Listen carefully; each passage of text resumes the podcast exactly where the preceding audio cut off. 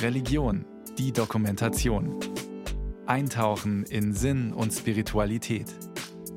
Ein Podcast von Bayern 2. Also die heilige Familie im biblischen Sinne ist ja dieses Jesus, Maria und Josef, die das Jesuskind großgezogen haben sozusagen. Ist ein Urtypus, ein Archetypus für Vater, Mutter, Kind, für eine tiefe Sehnsucht des Menschen, in Beziehung zu stehen. Andererseits ist die heilige Familie ein Konzept in meinem Verständnis, wie die Familie sein sollte. Irgendwas Heiliges, was in der christlichen Tradition irgendwie weitergegeben wird oder auch in der Politik immer so gepriesen wird als das Idealbild, wie Familie funktionieren soll. Mutter, biologischer Vater, zwei Kinder oder ein Kind, auf jeden Fall irgendwie alle zusammen und alles harmonisch. Vielleicht ist es aber auch ein Bild der Weite, weil wir geboren aus einer Familie letztlich tiefe Beziehungserfahrungen brauchen, um gestärkt durchs Leben zu gehen, in ein neues Beziehungsleben, das wir selber dann wieder stiften.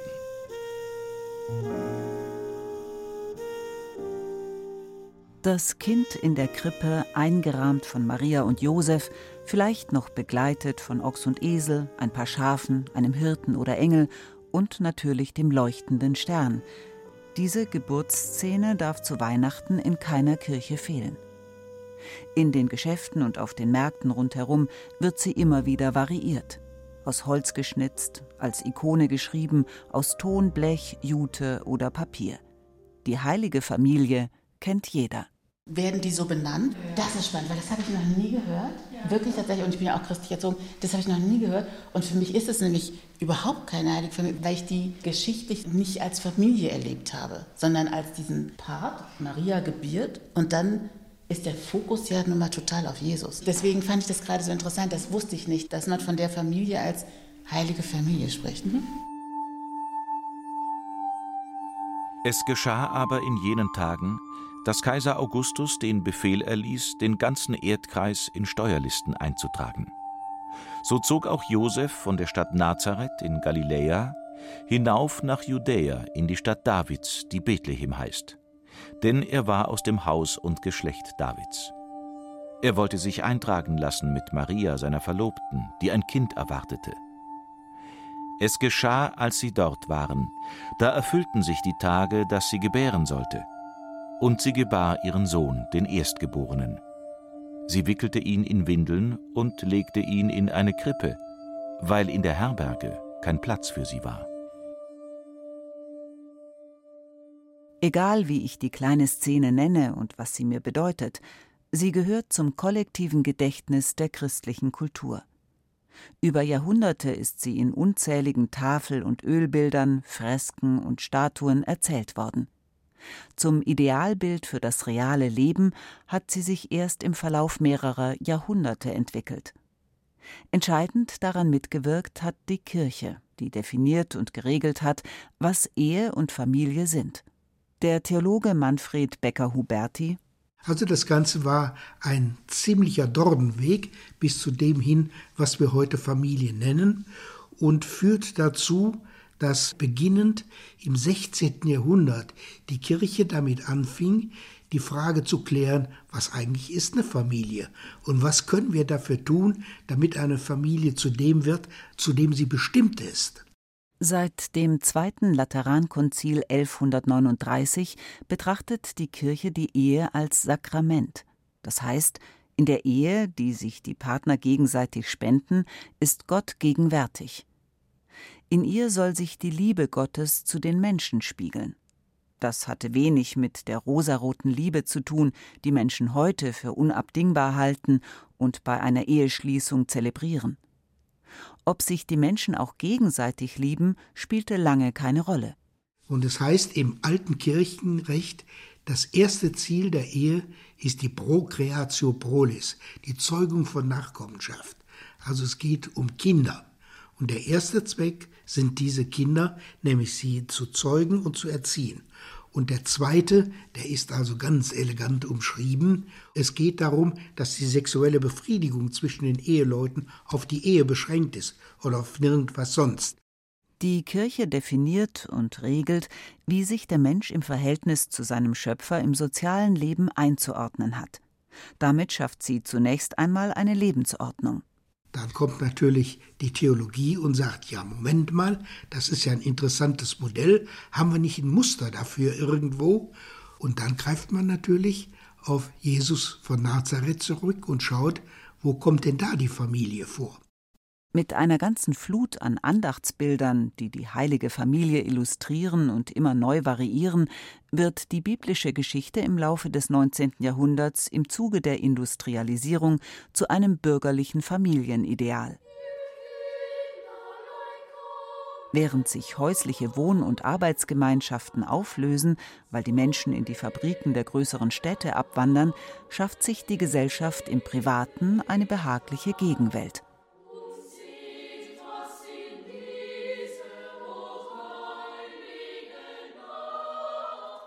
Also ich habe keine enge Freundin, die verheiratet ist. Ich habe keine enge Freundin, die Kinder hat. Wir alle leben dieses klassische Familienbild nicht. Also ich habe Freunde und Freundinnen, die in offenen Beziehungen leben. Ich habe Freunde und Freundinnen, die in schwulen Beziehungen leben. Ich habe homosexuelle Freunde und Freundinnen, die Kinder haben oder keine Kinder haben. Also dieses ganz klassische Familienbild kenne ich nicht. Ich bin damit auch nicht aufgewachsen. Also ich habe die Idee für mich persönlich nicht und gleichzeitig aber diese große Sehnsucht in mir und dieses Überhöhen, dass das was ganz Fantastisches sein muss. Ja, weil das bei mir eine Leerstelle ist. Meine Ursprungsfamilie war sehr katholisch, aber sehr bigott oder wie nennt man das? Also ich sehr unglaubwürdig katholisch. Unser Vater war nicht sehr nett zu seiner Familie, hat uns aber immer eingebläut, dass wir sündigen. Also die heilige Familie gab es für mich schon lange nicht, auch aufgrund unserer eigenen persönlichen Erfahrung. Für Anushka, Joycelyn und Barbara spielt die heilige Familie, wie sie die katholische Kirche definiert, längst keine Rolle mehr. Und man muss sagen, auch die Evangelisten Matthäus und Lukas, die die Geburtsgeschichte in der Bibel erzählen, hatten mit dem katholischen Konzept von Ehe und Familie noch nichts am Hut. Das Christentum steckte zur Entstehungszeit ihrer Berichte im ersten Jahrhundert noch in den Kinderschuhen. Dogmatische Definitionen darüber, was von Maria, Josef und Jesus im Einzelnen geglaubt werden kann und soll, werden erst in der Zukunft getroffen. Doch warum erzählen die beiden Evangelisten die Geburtsgeschichte von Jesus dann überhaupt? Zumindest ist die Geburt der Hinweis darauf, er ist real Mensch. Und wer Mensch ist, der wird geboren. Und wer nicht geboren worden ist, ist auch kein Mensch. Und dementsprechend ist diese Geburtserzählung wichtig, um zu begreifen, wer er eigentlich ist und wie man ihn zu sehen hat.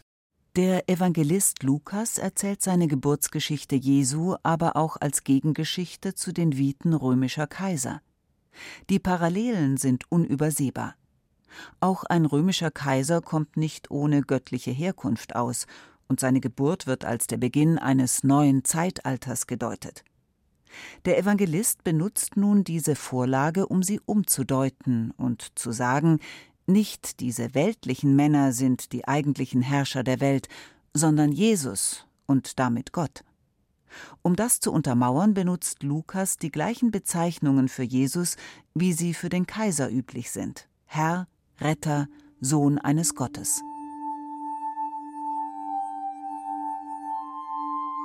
Der Engel sagte zu ihnen, Fürchtet euch nicht, denn siehe, ich verkünde euch eine große Freude, die dem ganzen Volk zuteil werden soll. Heute ist euch in der Stadt Davids der Retter geboren. Er ist der Christus, der Herr. Und das soll euch als Zeichen dienen.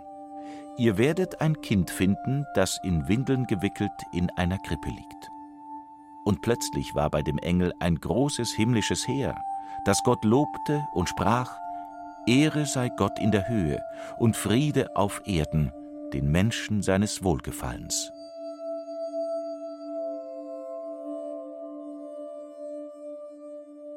Was ich an dieser Geschichte des Lukas so warm empfinde, ist, wie Gott seine Spur im Kleinen beginnt und dass er die tiefsten Tiefen auf diesem Planeten mitnimmt. Und damit sprengt er eben auch die überdimensionalen Himmeln, weil er im Kleinen anfängt. Michael Schenk, ehemals römisch-katholischer Priester, mittlerweile altkatholischer Geistlicher und Gründer des geistlichen Zentrums Ein Karem in der Nähe von Köln, kann in der biblischen Geschichte ein Wirken Gottes erkennen. Vielen anderen Menschen, die nicht in dieser Weise glauben, bleibt das Bild der heiligen Familie oft fremd. Es berührt mich nicht, wirklich. Ich akzeptiere das, dass andere Leute das glauben und dass andere Leute da irgendwie Geschichten mit verbinden. Aber ich persönlich verbinde damit nichts. Aber ich weiß auch, 2000 und so und so viele Jahre christlicher Tradition stehen. Also das, was ethische und moralische Werte sind, das habe ich mir ja nicht selber ausgedacht, so, ne? sondern das ist ja irgendwas, was durch Religion und durch die Bibel und durch christliches Glaubensgut weitergegeben wurde.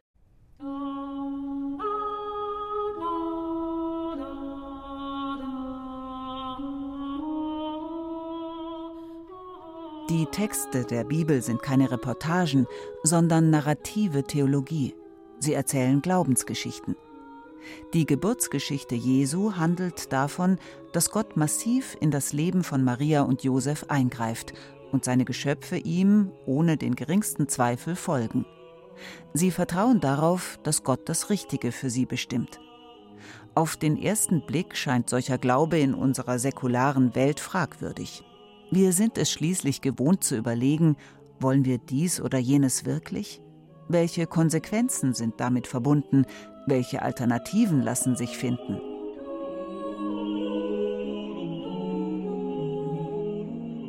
Wie finde ich heute trotzdem einen Zugang zur biblischen Bilderwelt? Stecken in der heiligen Familie nicht auch Probleme und Emotionen, die wir nachempfinden können? Auch die heilige Familie ist schließlich eine Familie. Deshalb habe ich das Experiment gewagt, das biblische Bild in einer ganz normalen psychotherapeutischen Praxis in einer Familienaufstellung zu betrachten. Die Therapeutin Renate Darin in Köln hat sich dazu bereit erklärt. Das war auch für mich ein besonderes Experiment, weil ich ja normalerweise keine fiktiven Geschichten aufstelle, sondern tatsächlich mit ganz persönlichen Anliegen arbeite.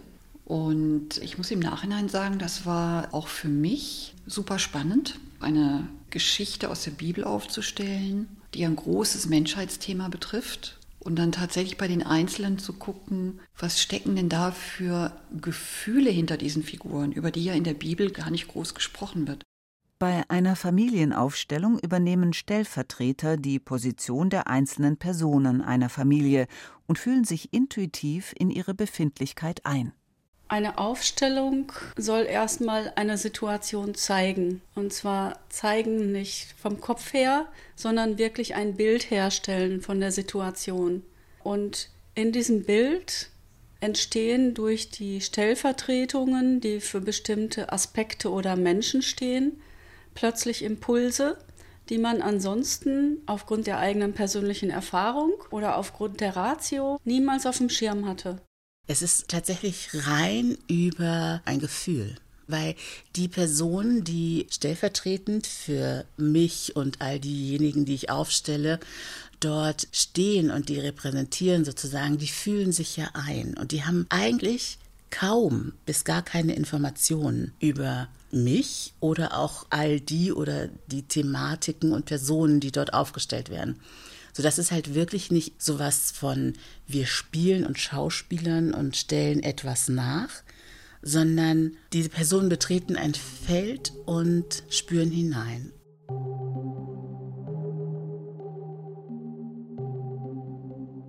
Das Feld ist konkret die freie Fläche, die von den drumherum sitzenden Teilnehmern gebildet wird. Gleichzeitig ist das auch das Beziehungsfeld, in dem sich die Familie, um die es geht, bewegt. Die Gruppe mit Barbara und Joycelyn, die sich an einem Samstag im Oktober zum Familienaufstellen in Renate Darins Praxis getroffen hat, war nun bereit, das Experiment mitzumachen. Wir haben zuerst eine verdeckte Aufstellung gemacht und den Teilnehmern nicht gesagt, dass es sich um die Geburtsgeschichte aus der Bibel handelt. Gerade weil das Bild der heiligen Familie so bekannt ist, könnten die vielen Bilder, die jeder sofort im Kopf hat, eventuell die Konzentration auf das Gefühl behindern. Also es ist insofern ganz wichtig, dass ich nicht mit meinen Interpretationen und Vorstellungen und Konzepten im Kopf mich dahinstelle und überlege, vielleicht auch so ein bisschen manipulativ, das müsste jetzt so und so funktionieren und so und so laufen und eigentlich weiß ich die Lösung. Sondern es geht tatsächlich darum, dass ich als Jocelyn mich völlig rausnehme, ganz zurücknehme. Um mich geht es ja nicht sondern ich gehe in die Weite und bin wie ein weißes Blatt Papier, so gut ich das in dem Moment kann. Und schaue nur auf das, was jetzt in diesem Moment wahrgenommen werden kann. Die Teilnehmer wissen, wir wollen eine Geschichte aus der Weltliteratur erkunden, und zwar mit Hilfe der Frage, was macht es mit dir, wenn eine höhere Macht in dein Leben eingreift und es zukünftig bestimmt? Einleiten beginne ich mit einer Meditation, damit die Einzelnen in der Gruppe und die ganze Gruppe so in die Stille gehen kann, in das Gesammeltsein, sich als Feld auch wirklich zur Verfügung stellt für das, was ich zeigen möchte. Gut, dann atmen wir nochmal so fünfmal vor uns hin, wie für jede andere Aufstellung. Ich suche vier Personen aus und stelle sie so ins Feld, wie es für mein Gefühl passt. Jesus ganz nah bei Maria, Josef etwas entfernt, aber noch in der Nähe der beiden. Und, was für Gläubige vielleicht etwas blasphemisch klingen mag, auch den fernen, alles bestimmenden Gott hole ich in dieser Aufstellung ins Feld. In etwas größerer Entfernung tritt er den anderen gegenüber. Keiner der Stellvertreter weiß, wen er vertritt und spürt erst einmal, welche Gefühle in ihm auftauchen. Und ich sage auch immer, wenn jetzt nichts kommt, wenn kein Gefühl kommt, dann ist da nichts. Also da muss kein Narrativ erfunden werden, da muss nicht wie verrückt nachgeforscht werden und da muss man auch nicht nervös werden, wenn nichts kommt, dann ist da halt nichts. Ja. Im zweiten Teil sage ich, so jetzt folgt euren Impulsen. Und dann ist es so, dass die einzelnen Stellvertreter schon in die Bewegung gehen. Also Position wechseln, Blickrichtung wechseln, Gefühle spüren, dann zum Teil auch schon in Kommunikation gehen wollen. Renate Darin befragt die Stellvertreter nun, wie sie sich fühlen und beginnt mit Figur 1 Maria. Wie geht es dir? Mir geht es sehr gut. Es ist ja was Höheres, so empfangmäßig, das habe ich so gespürt. Ich fühle mich groß, sehr gut, warm und tatsächlich voller Liebe. Gehen wir zu der Figur, die jetzt lange die Augen geschlossen hatte. Wie geht es dir? Ich fühle mich bedrückt, im wahrsten Sinne des Wortes. Also als wenn mich etwas in den Boden schieben möchte. Und ich bin unendlich müde. Wie ist das, wenn sie dich ansieht? Das ist gut. Fühle ich mich nicht so ganz ohnmächtig mehr. Im Gegensatz zur strahlenden Maria spürt Josef eine große Last auf seinen Schultern.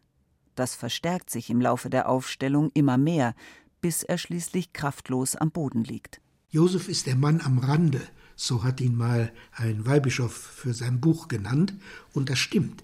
Wenn Sie die Krippendarstellungen sehen, dann sitzt er am Rand und kocht ein Süppchen oder er zieht seine Hosen aus, damit Windeln für das Jesuskind daraus gemacht werden können. Stichwort Weichei. Das ist einer, der seiner Frau nicht lästig fällt. So ist er eigentlich wahrgenommen bei den Christen, bei den Katholiken. Ein besonderer Heiliger, von dem man sich etwas verspricht, ist er eigentlich nicht. Ich fand das erstmal sehr faszinierend, wie sehr der Josef sich da überrollt gefühlt hat und missbraucht auch. Man hat ihm eine Rolle aufoktroyiert. Er hatte überhaupt keine Wahl und das hat ihn fertig gemacht, überfordert. Im Gegensatz dazu hat Jesus sofort den großen Drang, sich von Maria wegzubewegen. Als ich schon dahin geführt wurde, oh, ich mich ganz unwohl in meinem Körper gefühlt, Zitteranfälle, so innerlich wollte ich mich so schnell wie möglich da wegbewegen. Hauptsache erstmal weg, aber ich bin noch nicht bei mir angekommen oder hier im Feld angekommen. Ich brauche noch eine Weile. Nachdem wir aufgedeckt haben, um welche Geschichte es sich handelt, hat Tulin eine Idee, welche Bedeutung ihre Fluchtbewegung gehabt haben könnte. Ich frage mich, ob das meine Geburt war. Es war so, mein ganzer Körper hat gezittert und ich wollte da raus. Ich wurde ja dahin geführt und ich wollte da raus. Die Rolle, die ich Gott zugewiesen habe, füllt Joyce Lean ganz menschlich aus. Zunächst hat sie das Gefühl, sich zurückziehen zu wollen spürt interessanterweise jedoch bald eine gute Verbindung zu Jesus. Ich freue mich total, meinen Sohn zu sehen. Und ich bin so entspannt und gelassen, seit der seine Runden gezogen hat. Vorher habe ich so ein bisschen so einen Druck im Rücken gefühlt, so auf den Schultern. Aber jetzt, ich erfreue mich an dem und ich bin ganz ruhig und sicher. Der wuppt das. Ich sehe, es ist eine Riesenaufgabe. Er wirkt erstmal zu klein dafür, aber ich mache mir gar keine Sorgen. Wärst du bereit, deinen Sohn zu opfern? Ich habe jetzt gerade tatsächlich Schwierigkeiten mit dem Wort, aber von der Energie weiß ich, der kriegt alles hin. Tulin, die Stellvertreterin für Jesus, ist sich noch nicht sicher, ob sie die ihr in der Zukunft zugedachte Aufgabe übernehmen kann. Dein Vater hat sehr großes Vertrauen in dich, ganz viel Liebe. Mein Vater? Mhm. Gott. Gottvater, okay.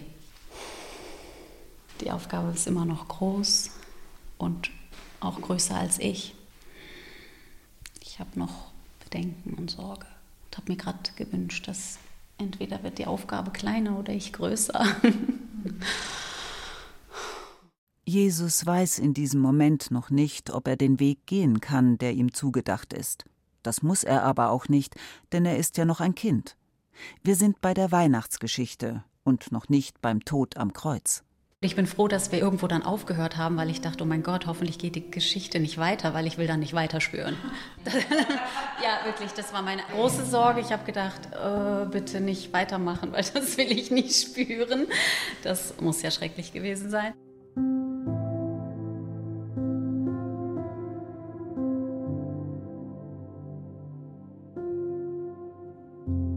Das Überraschende an dieser Familienaufstellung ist, wie nahe die Stellvertreter allein durch ihre Einfühlung der menschlich nachvollziehbaren Komponente der biblischen Geschichte kommen. Dafür gibt es tatsächlich keine rationale Erklärung. Dennoch sind wir natürlich sehr, sehr weit weg von Esoterik. Also wir arbeiten bei der Aufstellung ja mit einem quasi morphogenetischen Feld. Das heißt, Energien, die schon seit Generationen vorhanden sind und in der Familie immer wieder wirksam geworden sind. Wir nennen das die Seele einer Familie. Die zeigt sich ja immer wieder in bestimmten familiären Geschehnissen und in einzelnen Schicksalen. Ich fand die Aufstellung total interessant. Jetzt mal unabhängig von dem Religiösen. Also wie gesagt, damit verbinde ich nicht so viel. Aber mir das erste Mal darüber Gedanken zu machen, dass es Menschen sind, die echte Gefühle zu dieser Situation haben. Mir vorzustellen, dass Josef von seiner Rolle überfordert ist, nicht richtig Teil dieser Familie zu sein oder unter irgendeinem Druck zu stehen oder sich nicht angenommen zu fühlen, dass Jesus überfordert war mit seiner Aufgabe. Also wenn ich das so betrachte, kann ich, glaube ich, auch andere Bibelgeschichten anders betrachten. Ich würde mich in Zukunft mehr bemühen, die echten Gefühle dahinter zu verstehen. Jenseits der Frage, ob und in welcher Weise sich die biblische Geschichte in der Realität abgespielt hat, spiegelt sie dennoch grundlegende menschliche Erfahrungen dass wir nicht selbst entscheiden können, sondern eine höhere Macht ins Leben eingreift und es verändert, das passiert jeden Tag. Es kann ja viel sein, sowas eben wie Unwetter, Flucht, Kriege. Ich habe eine ganz persönliche Geschichte damit. In meiner Biografie ist es mir selber widerfahren, weil ich mit zweieinhalb, ich bin ja geboren in Lagos in Nigeria, mit zweieinhalb nach Deutschland gegeben wurde von meinem Vater zu einer deutschen Pflegefamilie. Und das ist auf alle Fälle ein Ereignis, wo eine höhere Macht mein Leben entscheidend verändert hat. Und ich muss aber auch sagen, dass es in bestimmten Situationen ich mich auch auf eine universelle Energie, also ich verlasse mich darauf, dass es etwas gibt. Ich, ich nenne das nicht Gott für mich persönlich, aber das kann auch jeder selber entscheiden. Aber irgendeine Energie, von der ich weiß, die führt mich. Oder die, die setzt mich immer zum richtigen Zeitpunkt an den richtigen Ort. Und auch wenn die Erfahrungen dort schlecht sind, weiß ich, das ist jetzt vielleicht genau notwendig, um einen Schritt weiter in meiner Entwicklung zu kommen oder Dinge zu lernen oder Hindernisse zu überwinden. Plötzlich hat auch der Begriff Gott etwas von seiner Fremdheit und Ferne verloren. Niemand hat neu zum Glauben gefunden, aber es wurde deutlich, dass die Geschichte der heiligen Familie doch sehr viel mit unserer Gegenwart zu tun hat. Ohne gesellschaftlichen oder religiösen Druck wörtlich glauben oder handeln zu müssen, kann plötzlich etwas vom Geist der Erzählung in die Gegenwart durchscheinen. Die Mutter, der Vater, das Kind, die heile Familie. Vergiss, was du über sie gehört hast, denn sie war eine ganz und gar normale Familie. Wenn du etwas über sie wissen willst, informiere dich nicht bei denen, die nicht zulassen, dass sie eine ganz und gar normale Familie war. Wenn du etwas über sie wissen willst, schau in deine eigene Familie und denke darüber nach, was du dort erlebst. Verstehen, Enttäuschung, Zuneigung, Ablehnung, Trennung, Umarmung, Zorn, Liebe. Vergleiche dich ruhig mit ihr und halte dich nicht für schlechter. Vergiss, was du über sie gehört hast. Sie war eine ganz und gar normale Familie. Gerade deshalb halte sie heilig.